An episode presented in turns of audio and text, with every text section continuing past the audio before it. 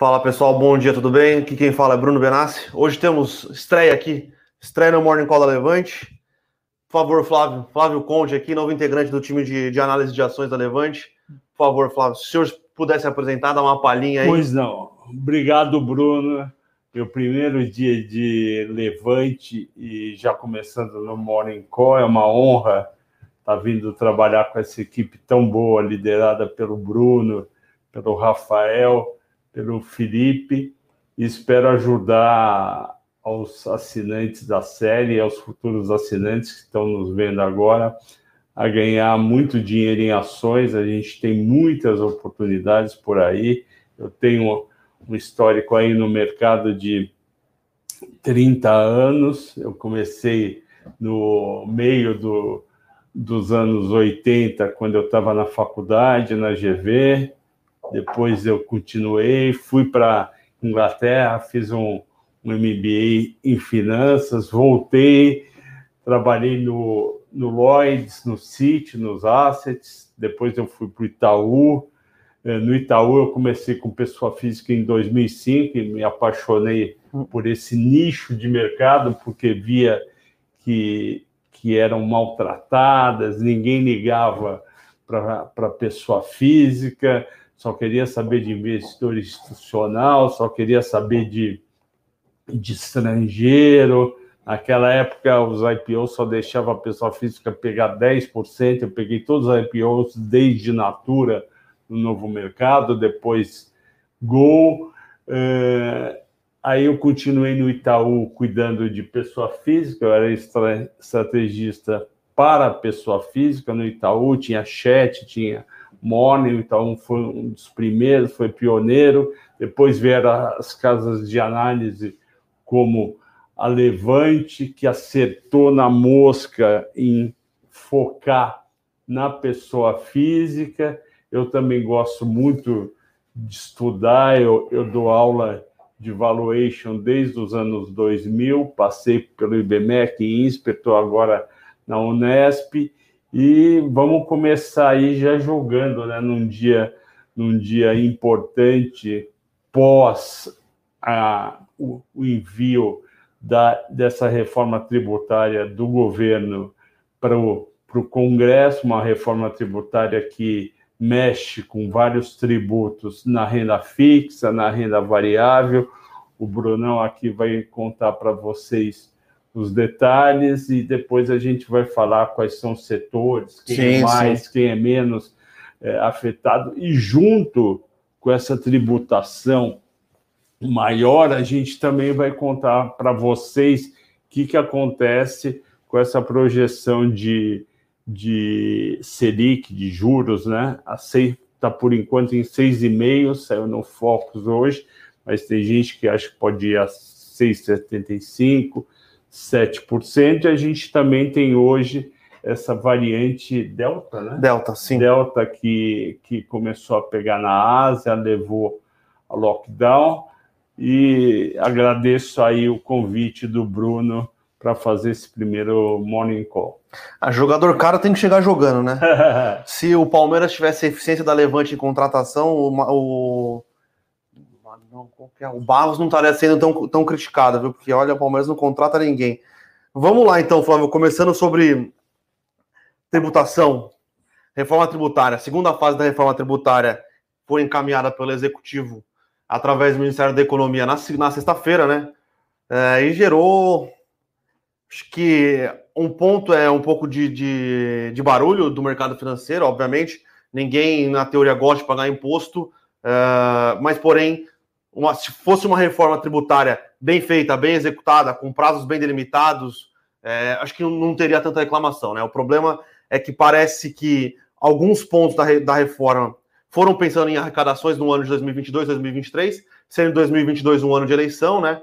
É, alguma coisa aí é, pensado também na, na, no aumento da isenção da, da, faixa de imposto de renda, que é basicamente uma reforma é, e uma, uma proposta eleitoreira, né? Se aumenta é, a faixa de pessoas é, que não vão pagar imposto, é, é bom para quem está tá fazendo essa proposta. E, e, botando um peso um pouco maior ali é, para as empresas através da tributação de dividendos e de uma diminuição. A tributação de dividendos vem na cabeça de 20%.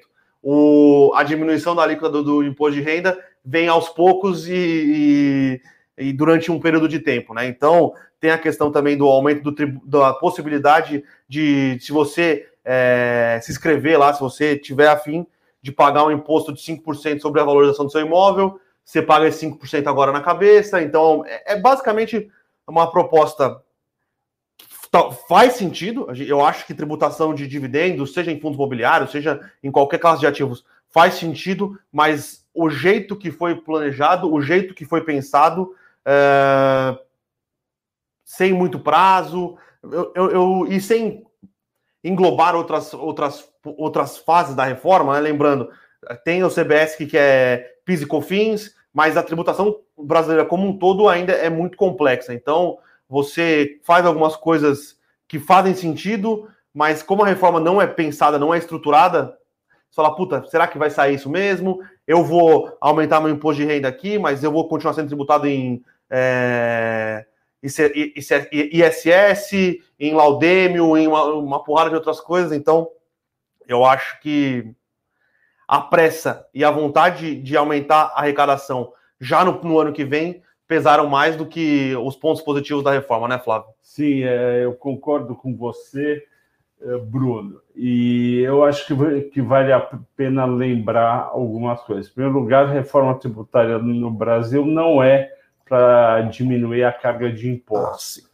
porque como a gente não pode arrecadar menos, porque os gastos não estão caindo, pelo contrário, subiram, a reforma basicamente ela faz uma turma feliz, outra turma infeliz. Então, sempre qualquer reforma vai ter muita crítica. Segundo lugar, você tem toda a razão, não foi discutida, não foi muito pensada, não é ampla, ela é restrita e ela tem esse caráter eleitoreiro. Por quê? Porque você vai aumentar de quase 11 milhões de pessoas que não pagavam imposto de renda para quase 17 milhões. Então, são 6 milhões de pessoas que não vão pagar imposto de renda. São pessoas que ganham pouco, né? R$ 2.500 por mês não, não é muito, e socialmente pensando, é uma coisa interessante. E você tributar, é, entre aspas, gente que tem muito dinheiro também, e também terminar com JCP, que é uma coisa que, que empresas com muito dinheiro faziam, também é interessante do ponto de vista social. Porém, é, tem que ser mais discutido, e eu, Bruno, a gente estava conversando antes, a gente acredita que do, da forma como está a reforma, não vai ser necessariamente aprovada. Sim. Vai ter muitos ajustes. Uma das coisas que o JCP, na minha opinião, ele veio para realmente ser tirado. Vamos falar uh, o que, que pode não mudar e o que, que pode mudar, né, Bruno? Sim. O JCP claramente não vai, vai acabar. Ele é uma coisa antiga, a função dele não foi exatamente uh, gerada, né? E as pessoas e as empresas que eram favorecidas pelo JCP não precisavam. Então, o JCP deve sair. Eu, eu li no fim de semana que, que quase 500 bilhões de reais no ano passado foram pagos via JCP. E não era só empresa com capital na bolsa, mas também multinacionais. Sim, sim. É, Pode... Eu, eu acho que a, a, alguns pontos ainda vão ter bastante discussão. Lembrando que um dos pontos que acho que a, o, o, investidor, pessoa física, mais reclamou é da tributação é, do recebimento de dividendos dos fundos imobiliários, tá? Aqui tem uma questão que é um pouco. Eu diria que é interessante, porque LCI e CRI não perdem isenção e fundos imobiliários perdem. É, e, e, não parece fazer sentido, né? É, isso daí claramente deve ter uma negociação. O LCA também não o é. também não? Não é. Então, então, se a gente pensar na questão de justiça, de isonomia, então se vai taxar fundo imobiliário, poderia taxar os outros. Então, talvez uma negociação seja, ao invés de cobrar, cobrar é 20, né? De, de, é 15 de O Fundos Imobiliários ficou em 15. Foi em 15. Podia cobrar 10 de todos, Sim. inclusive do, do fundo imobiliário. Eu acho que essa talvez seja uma das, das questões aí que vão. É... A gente já viu mobilização já. É, muita gente, obviamente, aí tem, tem vários lobbies, né? É, mas muita gente dizendo que com a tributação de 15%, a classe de fundos imobiliários acaba. É, também acho que não, não, não é nesse sentido. É, talvez o que a gente falou aqui no começo, pensando na reforma como um todo, escalonado ao longo do tempo, fala, ó, classe de fundos imobiliários, seis meses é muito pouco tempo para você fazer, para você sim. mexer em alguma coisa nesse sentido. Ó, a partir de 2024, vocês vão começar a pagar imposto. É. Porque aí tem um, tem um posicionamento do gestor do fundo imobiliário falar, ó, eu tenho um ano e meio, dois anos para pensar na minha carteira, crédito que eu dava a, a CDI mais 5, agora eu vou ter que dar CDI mais 6, por exemplo. Agora, porque tem, vai... é, tem que ter, desculpe cortar, mas. Não, lógico. Tem que ter essa isonomia. Você não pode ter uma LCI ou um CRI que é do setor imobiliário sem imposto e o fundo imobiliário ter. Então você tem que fazer uma isonomia entre todos os papéis, também o LCA, para falar, bom, nenhum, o mercado não vai agora largar fundo imobiliário e ir todo para a LCI. Então tem que ter uma equalização, Sim. porque não é justo. O fundo imobiliário tem cerca de 1 milhão e 300 mil, 1 milhão e 200 mil CPFs da B3, que é gente que investiu em fundo imobiliário. Você chamou esse monte de gente, falou: vem para cá, que, que o dividendo é isento. Então, você não pode mudar assim a regra no meio do jogo, que nem o Bruno está falando.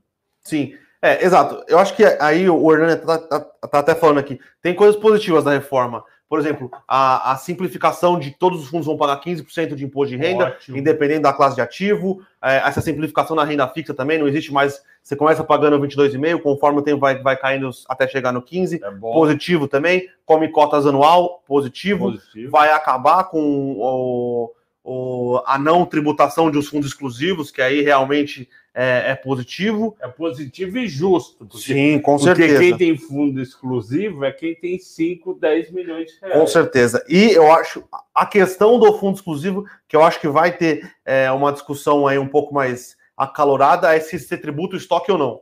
Sim. Eu sou contrário a tributar estoque, porque no final das contas a regra era aquela. Exato. A partir desse momento, a regra é outra. Então, tributar estoque é complicado. Mas eu acho que, pô, faz total sentido o fundo exclusivo pagar como cotas, sim, né? Igual todos sim. os outros fundos.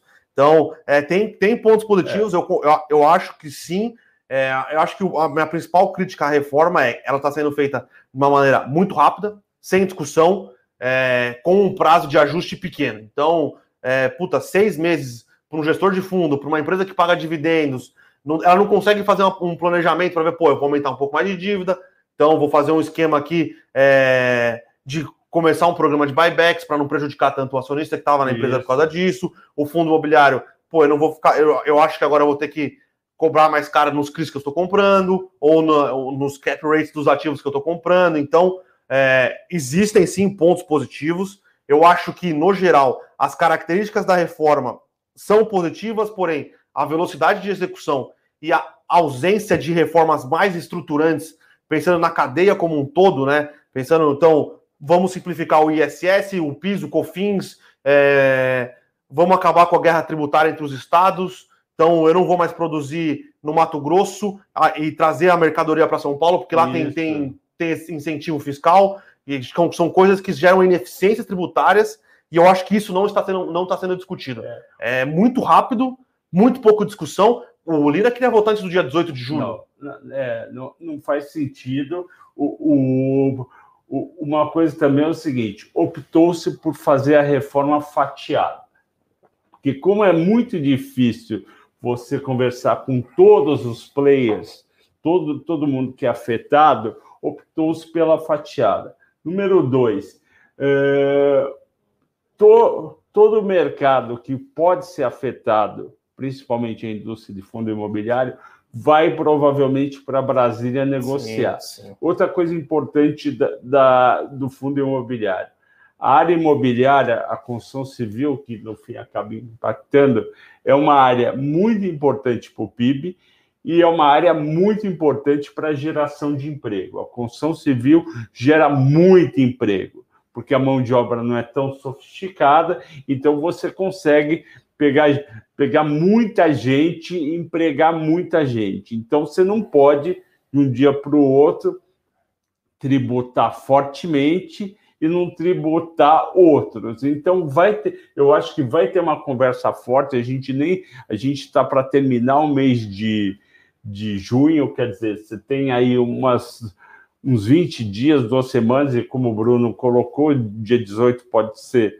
muito cedo, pode ser mais para frente, mas vai ter negociação. A única coisa que eu acho que, que já está dado é que tem que gerar um dinheiro, tantos bilhões, para permitir que a isenção de imposto Sim. de renda vá de R$ 1.900 para R$ 2.500. Então, vamos negociar no meio tudo isso. É, eu já, já escutei gente falando que é, são favoráveis à redução do imposto de renda para a pessoa jurídica, só que bancos têm que ficar de fora.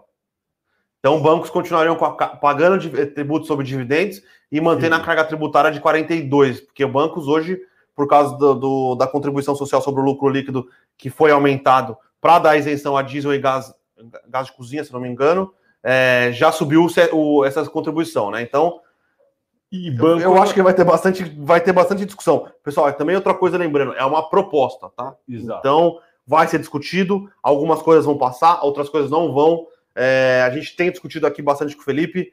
A gente acha que algumas coisas como o, a isenção do JCP acabou isso aí, realmente não, acho que não tem mais jeito. Sim. Isso é algo que vem para ficar. E pega muito bancos, porque bancos pagavam um monte de, de, proventos via JCP e com isso ele abatia o tanto que ele pagava de imposto de renda. Então, bancos claramente é o setor mais prejudicado, não é, Bruno, Sim. por essa por essa reforma proposta e os papéis já caíram na sexta-feira. É, sim, eu, eu agora, eu particularmente, até conversando com o pessoal, acho que o fundos imobiliários ou vai diminuir a alíquota e vai pegar todas as classes, CRI, CRA, LCI, LCA, ou fundos imobiliários vai passar para um outro momento da reforma. Ou mais para frente, ou vai ser colocado, ó, beleza, então, daqui a 5, 6 anos, a gente começa a tributar dividendos de fundos imobiliários. Porém, é uma opinião minha. É, só que o que é, que é importante passar é, é uma proposta, não adianta, vai acontecer muita, é, muitas alterações, e o teto de 15% de, de, de, de, tributação de dividendos de fundos imobiliários está dado. O pessoal achava que era 20, é 15. Pode ser que seja mais baixo, ou pode ser que não aconteça. Mas é. É, outra coisa que eu, eu, até mandei um áudio para o pessoal: é, os fundos imobiliários continuam caindo aqui numa velocidade inacreditável 5%, 6% hoje. hoje. Fundo grande aqui, HGLG, os maiores fundos de logística, caindo 6%. Uh, XP Malls, fundo grande de shopping, caindo 5%. É, XP Log caindo 4%. É, alguns outros fundos caindo, caindo bastante aqui. Eu, particularmente, acho que não passa, e se passar vai ser uma vai ser menor. Ainda outra coisa, se você investir em fundos imobiliários só porque o ativo era isento na distribuição de dividendos, eu, eu particularmente acho que não faz sentido, né? É, o Bruno é um baita especialista de fundos imobiliários. Ele trabalhou na Fortsec, né, Bruno? De securitizadora, ele conhece dentro dos fundos. Ele conhece o fundo só de ver cota ou ler relatório gerencial. Ele conhece por dentro e sabe quais fundos que vão bem e, e não vão bem. Dito isso, você que é nosso assinante, você que será nosso assinante, não é ainda, você, e você, pode ser que você tenha é, fundos imobiliários na sua carteira de investimentos, você deve estar pensando hoje, agora, às 10 e, 10 e 20. 10 e 20 da manhã, ou durante o dia, quando você estiver nos vendo, se vale a pena manter na sua carteira os fundos imobiliários ou se vale a pena vender. Então, eu vou esperar primeiro o, o Bruno responder, depois eu vou dar minha visão. O que, que você acha, Bruno? É, eu, eu, particularmente, acho que não é o fim da indústria de fundos imobiliários, obviamente. Concordo. Vai ter, vai ter uma realização, porque no final das contas você vai ter uma tributação, é, porém, eu acho que essa correção já está muito potencializada, tá? Primeiro, já esse fantasma de tributação de fundos imobiliários existia faz algum tempo. Em 2016 Sim. existiu essa, essa, essa, discussão e acabou não, não indo para frente. É, este ano, quando começou a se discutir a reforma é, de, de, como seria a reforma é, do, no, no, no arcabouço de investimentos, a tributação de fundos de investimento imobiliário era um dos pontos. Então, eu acho que já tinha uma pressão que é, interrompe, que travava o valor dos fundos imobiliários. A gente achava que os fundos imobiliários, no patamar que estava é, nesse ano, já tinha um, desconto relevante. É, e agora veio, veio essa possibilidade de reforma, e aí realmente os fundos estão caindo como um todo, tá? Eu ainda acredito que muito provavelmente não vai passar, ou vai passar num valor menor.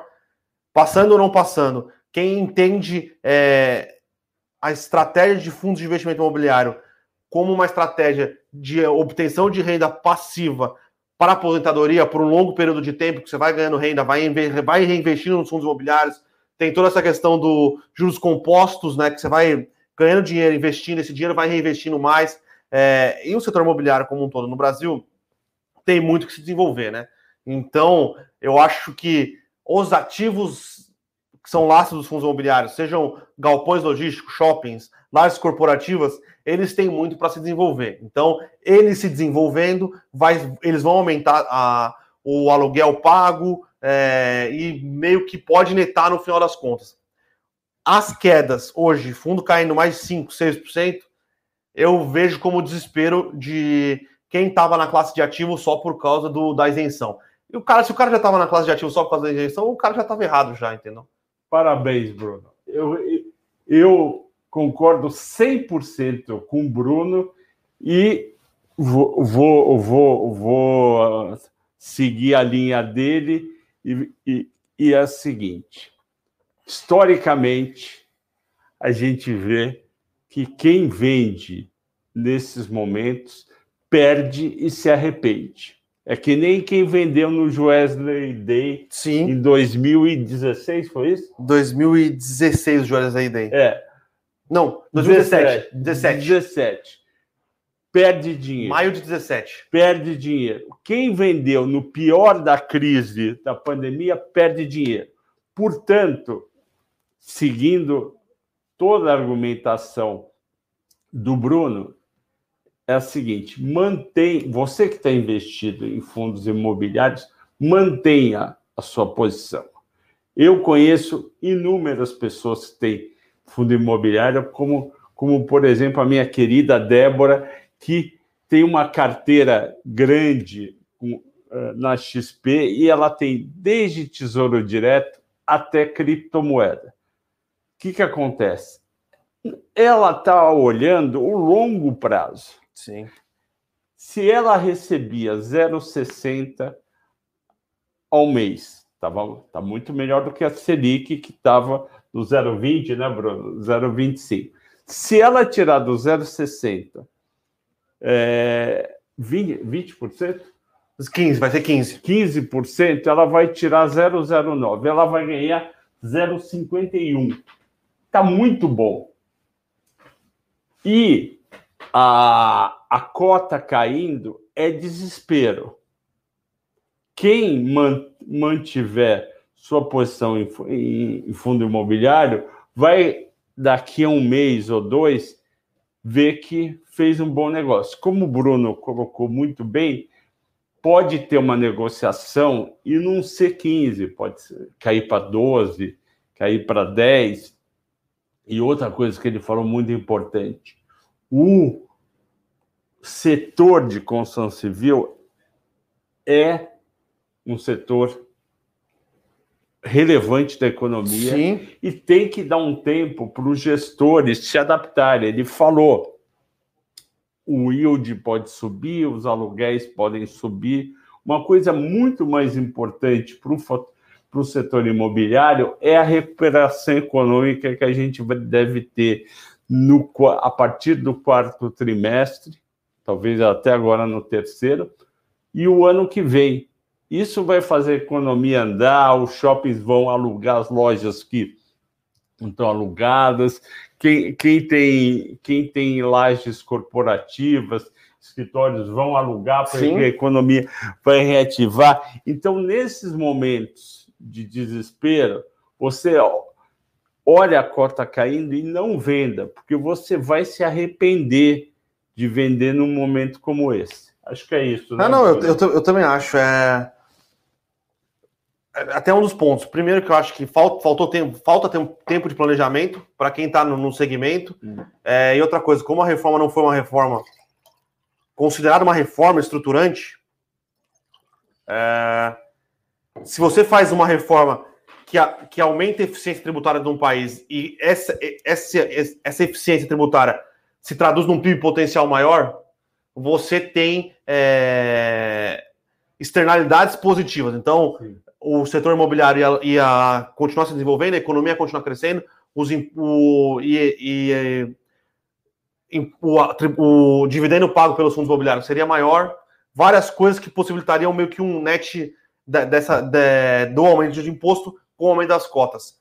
Como não é uma reforma tributária pensada, é uma reforma tributária fatiada, no vamos passar o que dá, isso, isso traz um impacto negativo. E foi o que a gente falou no começo. Eu acho que essa primeira fase da, da reforma é uma fase é, é, que foca na arrecadação para o ano de 2022. Ela não foca no longo prazo. Então, é, acho que, que é isso, tá? Então, já vamos responder umas dúvidas aqui do pessoal. Vamos, boa. Pessoal perguntando aqui se é uma oportunidade ou não é, para comprar fundos imobiliários. Eu acho que é o seguinte: depende de você, depende de você entender o porquê você tem uma carteira de fundos imobiliários. Se você tem uma carteira de fundos imobiliários pensando no longo prazo, pensando para daqui 10, 15 anos, com renda passiva, você recebendo dividendos e aumentando os aportes, eu acho que é um. E se você tá vendo cair, não, você não tá. É, é, não passa mal, porque tem gente que vê os ativos caírem e, e, passa, e mal. passa, mal. Então, eu já acho que você devia ter uma exposição menor, tanto em fundos imobiliários como em ações. É. Porque são mercados cíclicos e são mercados que têm, têm essa volatilidade. Fundos imobiliários deveria ter menos volatilidade é. que ações, mas, mas por causa de aumento de juros, é, essa questão da reforma tributária também, eles têm sofrido um pouco mais. Porém, eu, se eu tiver uma carteira equilibrada, pensando no longo prazo, eu acredito que é uma oportunidade de aumentar um pouco a sua exposição na classe de fundos imobiliários, tá? Então, eu estou falando de algo que é daqui para 5, 10 anos, Sim. não é algo para o mês seguinte, não é algo para o ano seguinte, é, um, algo, é algo para daqui 5, 10 anos. E lembrando sempre, pessoal, carteira de fundos imobiliários, carteira de fundos multimercado, carteira de ações, é o dinheiro que você não precisa no amanhã, né? É, é um dinheiro que você vai tirar daqui a algum tempo, é um dinheiro que você não, não vai precisar é, no curto prazo, porque aí está precisando esse dinheiro no curto prazo. Acontece um evento desse, cai um pouco, é, você é, entra em desespero. Sim, eu, eu concordo com o Bruno. É, você, nosso assinante, vários estão perguntando so, sobre o, se é um buy opportunity. É, pode ser um buy, pode ser um buy opportunity, mas a gente não tem certeza se é hoje, amanhã ou quarta-feira. O que a gente desconfia é que é que pode ser uma boa, porque a legislação, a tributação pode não ser tão pesada, aí os fundos vão subir. Então, se você tem um dinheiro que você acha que deve alocar em fundos imobiliários, você pode dividir, compra um pouco hoje, compra um pouco amanhã, e como o Bruno falou, é, é uma compra para o longo prazo. Sim. Se você... E, e vamos combinar, é um investimento muito bacana fundo imobiliário, porque a gente não tinha no mercado nenhum investimento que colocava na sua conta, tirando poupança, dinheiro todo mês. O, o, o, fundo, um fundo não coloca dinheiro todo mês na sua conta, a não ser que você resgate o dividendos normalmente é semestral ou trimestral, então é um produto bacana que mesmo com uma, com uma tributação não vai perder necessariamente o, o, seu apelo, porque como, como você já percebeu, o Brasil ainda precisa construir muita coisa. Sim. Em residência, em comércio, em logística, é, é em educação. Então, fundo imobiliário, provavelmente a indústria não vai deixar morrer e vai batalhar por um, um imposto menos é, ruim. Ou que venha mais para frente, né? Exato. Bem então, colocado. É, eu acho que é isso. Se você está olhando sua carteira hoje e você está mal por isso, porque a sua carteira de fundos imobiliários está caindo, eu acho que você tem que pensar a alocação da sua carteira como um todo. Sim. Tá? É, não fique mal. Não fique mal. Talvez você. Porque quando está subindo, todo mundo acha que tem um perfil de risco maior do que realmente tem, né? Então, é... eu acho que deve ser um momento para você entender o seu perfil de risco. Eu acho que é um momento positivo para você parar, pensar e analisar como você enxerga seus, seus, seus investimentos, seu posicionamento. E agora, se você está olhando e falando, puta, daqui 10 anos eu acho que o dinheiro que eu vou aportar agora vai fazer sentido. E aí eu acho que você é, você aumenta, tá? Eu acho que é, é muito uma questão intrínseca e pessoal. Eu acho que para uma carteira é, de longo prazo, previdenciária, 10, 15 anos, manter uma exposição relevante em fundos imobiliários continua fazendo sentido. Sem dúvida. Mas depende muito de você. O que mais temos aí de pergunta? Vamos só dar uma passadinha aqui no, no noticiário corporativo do que a gente tinha escrito no nosso Eu Com Isso, Flávio. É, leilões de energia elétrica voltaram no radar, né? Sexta-feira a gente teve o leilão da CEA, né? Que é a Companhia Energética do Amapá, com a Equatorial ganhando o leilão. Como muito, já era esperado. Como já era esperado. Eu, eu, acho que tem tanta coisa acontecendo que dessa vez eu não, eu não olhei no Twitter falando que era um absurdo é, vender uma, uma distribuidora de energia por 50 mil reais. Mas não foi 50 mil é, reais. não, mas porque normalmente o pessoal só olha é, o. Só olha o preço. Só olha o preço pago. E a dívida que ela tinha de um bilhão? 1,3 bi mais 400 milhões de que, que vai ter que ser feito de investimentos, tá? A Equatorial é uma empresa que ela, ela meio que se especializou nesse nicho, né? Sim. De comprar distribuidoras mal das pernas. E principalmente no norte e nordeste. Sim, compra essas empresas mal das pernas. É uma bela empresa. E faz um turn turnaround muito bom muito e bom. torna as empresas é, eficientes, Eficiente. melhorando o, a prestação de serviços. Lembrando, pessoal, o Amapá passou, tem passado por diversos apagões no começo do ano.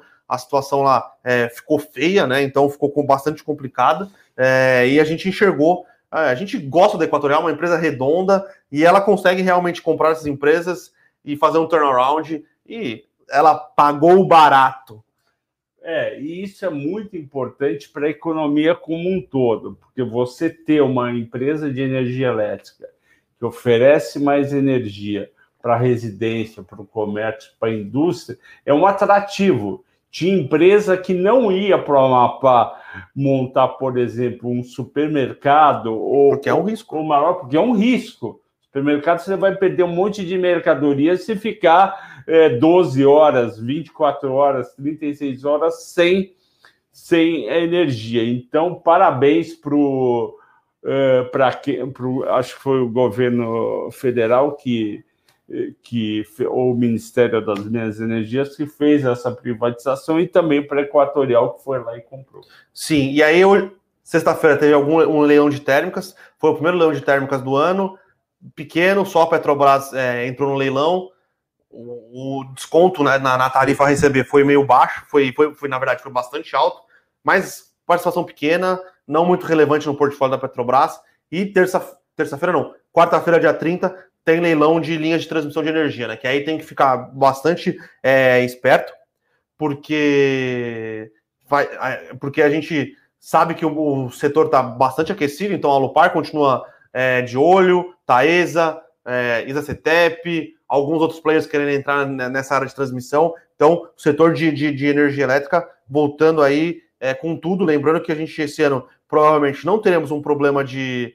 é, de racionamento. Acho que o racionamento está tá, tá descartado, pelo menos por hora, porém é, as tarifas de energia vão subir, né? E também esse ano a gente vai ter as térmicas que devem ser acionadas. Sim. Vamos lembrar para todo mundo, quando a gente fala de térmica, normalmente é uma usina que fica parada e é acionada pela ONS, ONS, que é o órgão nacional que regula o sistema, e ela só é acionada quando os reservatórios ficam muito baixos. Os reservatórios do Sudeste estão muito baixos.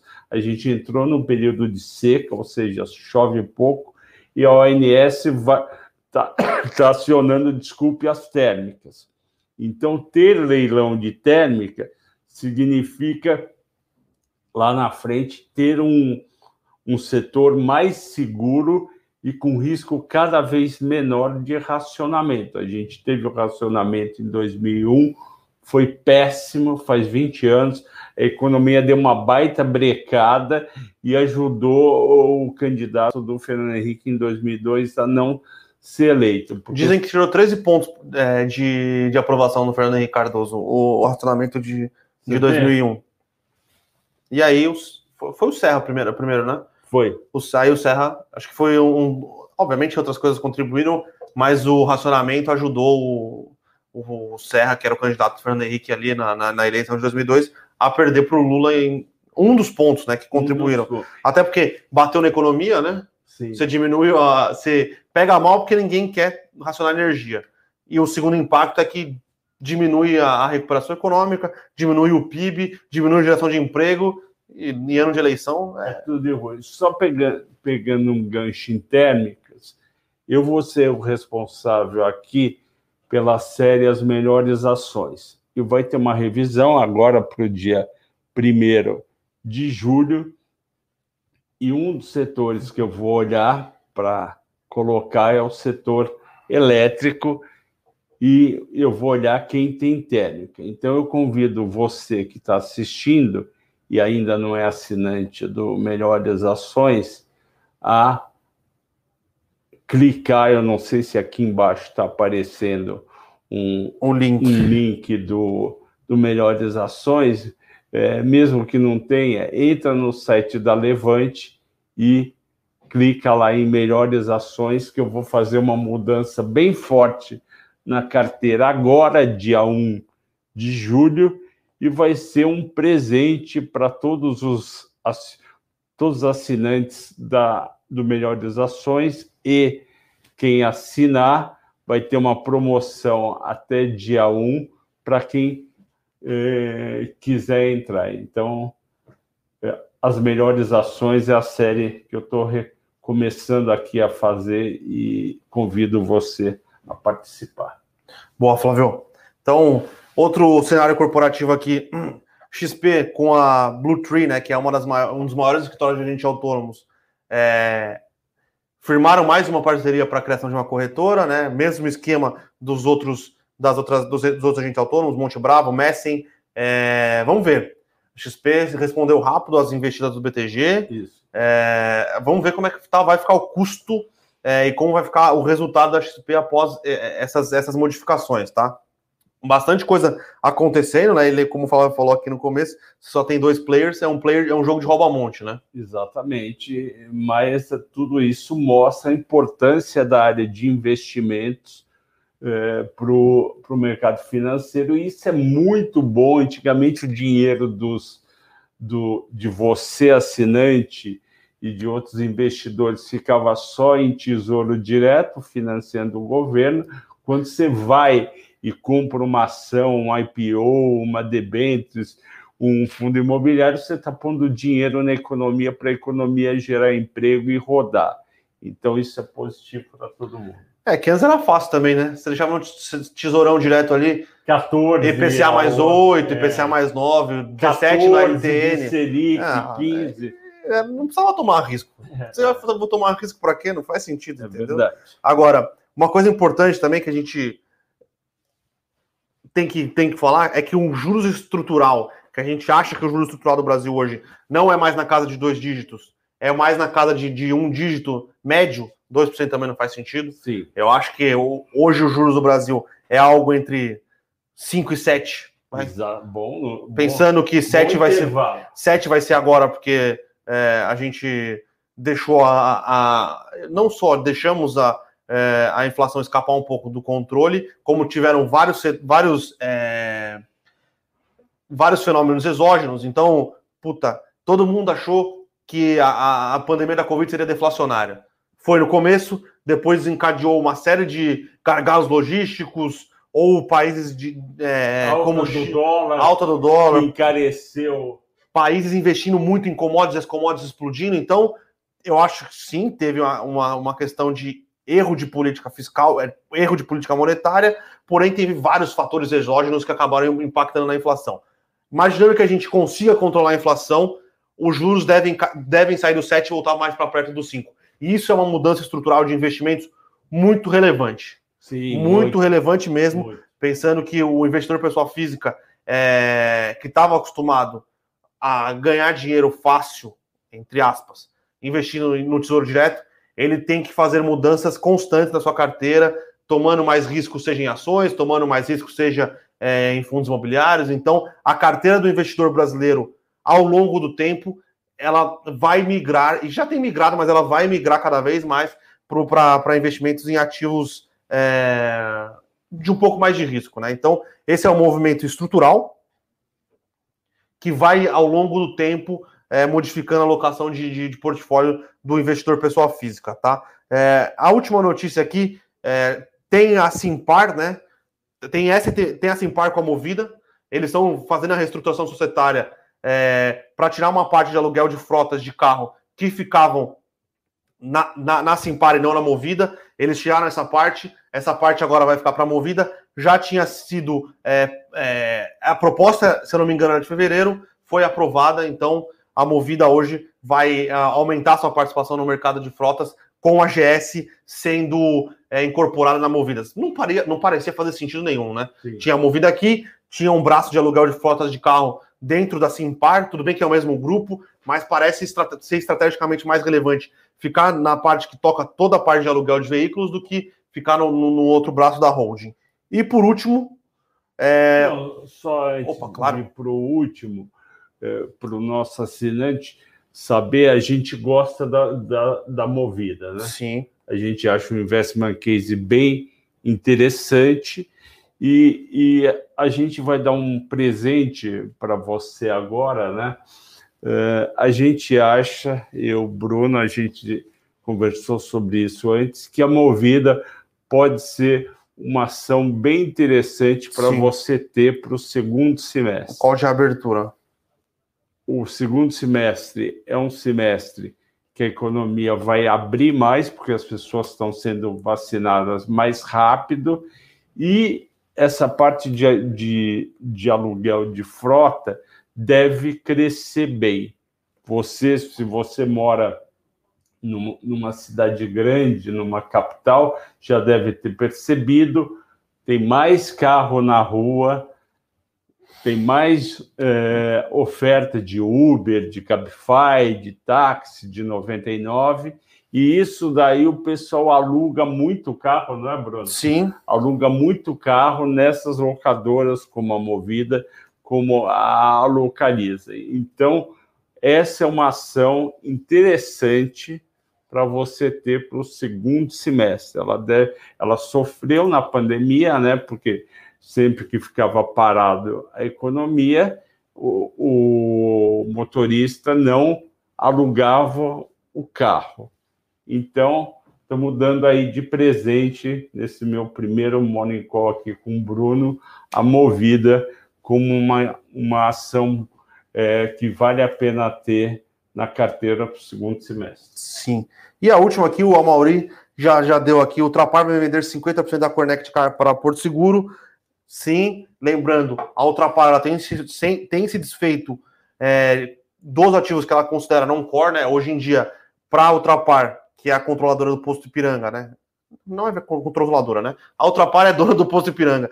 É, é, ela vai focar na questão de, da, de toda a cadeia verticalizada de distribuição, ou seja, é refino, distribuição, com foco em gás também, que é através da Ultracargo e da Ultra, Ultracargo e Ultragás e ela está ela tá se desfazendo do, do restante das operações. Então ela se, já se desfez da Extra Pharma, está se desfazendo da Connect Car e muito provavelmente vai vender ao Oxiteno, né? Então a Oxiteno é a, a, a holding, é uma, a parte química dentro da Ultrapar. A Ultrapar era uma queridinha do mercado, né?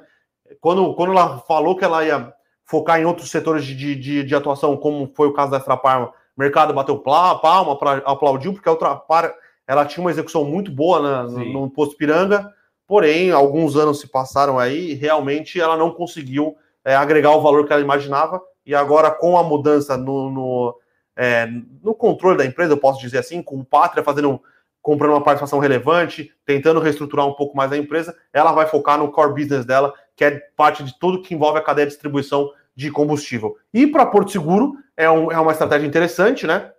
Ela hoje ela, a Connect Car tem um milhão de, de, de inscritos ali, né? Connect Car, para quem não sabe, pessoal, é aquele tag que possibilita que você passe é, no, no, no, pedágio sem, sem parar, né? Então, sem parar é o concorrente, né? Então, é, e ela pode tentar fazer um cross-sell ali para os segurados de carro dela, dando algum desconto. Então, parece uma estratégia é, interessante para Porto Seguro. A Porto Seguro já tinha feito uma outra aquisição no setor de pets que possibilitou ela entrar na questão é, do seguro de pets, que hoje em dia é um setor que cresce Sim. muito. Então, a Porto Seguro ela vai tentando fazer pequenas aquisições que possibilitam um cross-sell entre os seus, os seus beneficiários, um aumento de rentabilidade. Então, a gente gosta é, bastante, tá? E Boa. cenário corporativo, gente, é só isso. Então, já uma pergunta aqui. Ana Carolina, qual, qual é a sua filosofia de investimento, Conde? É, para ele, se a ação bater o preço teto, ele acha melhor vender a ação ou essa deveria ser mantida se os resultados também crescerem? É, é a segunda opção. É Ana Carolina? Ana Carolina. Obrigado pela pergunta, Ana Carolina. É, é, o seguinte: a minha, a minha filosofia, em primeiro lugar, o meu foco é sempre fundamentalista. Eu escolho as ações olhando a empresa primeiro lugar, então, o meu foco é 100% fundamentalista. Eu respeito quem olha gráfico, mas eu não sei olhar gráfico, não entendo. Uh, a minha visão também começa no top-down. Então, eu olho primeiro como está a situação na Ásia, na China principalmente, olho a Europa. Na China, eu olho o preço de minério, preço de aço, na Europa eu olho o petróleo da é, Brent, que o é o Brent. petróleo é, da OPEP. Aí olho as bolsas também da Europa, vou para os Estados Unidos, olho as bolsas americanas, olho o petróleo WTI, olho os setores da bolsa americana, os setores da economia. Depois eu venho para o Brasil. Aí eu chego no Brasil, eu olho a economia. Depois da economia, eu olho os setores. Depois dos setores, eu olho a empresa. Então, tem todas essas camadas. Não adianta uma empresa ótima estar tá com uma pressão muito grande lá fora, por exemplo, está caindo o preço do produto que ela vende. O resultado dela vai piorar ela não vai ser candidata a entrar, por exemplo, na carteira as melhores ações. Então é um modelo top-down e aí eu olho a empresa. Para a ação ser recomendada, a empresa tem que ser boa. Eu, eu sigo também aquela filosofia do Warren Buffett de compre ótimas empresas a preços razoáveis.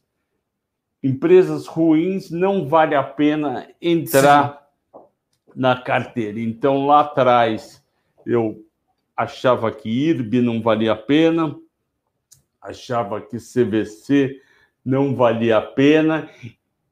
Em compensação, achava que outras empresas valia muito a pena, como, por exemplo, a Movida, que a gente comentou aqui com você, com vocês e outras. Então, eu uso essa filosofia. E eu, eu procuro ter um preço justo para a empresa, mas uh, se a empresa se a empresa ultrapassar esse preço justo, eu vou rever as minhas uh, contas, as minhas contas para ver se realmente vale a pena tirar da carteira ou não. Eu vou dar um exemplo recente para você, Ana Carolina, e para os nossos assinantes quando o Pão de Açúcar se separou do Açaí, ele foi negociado no começo na faixa lá dos 22 reais.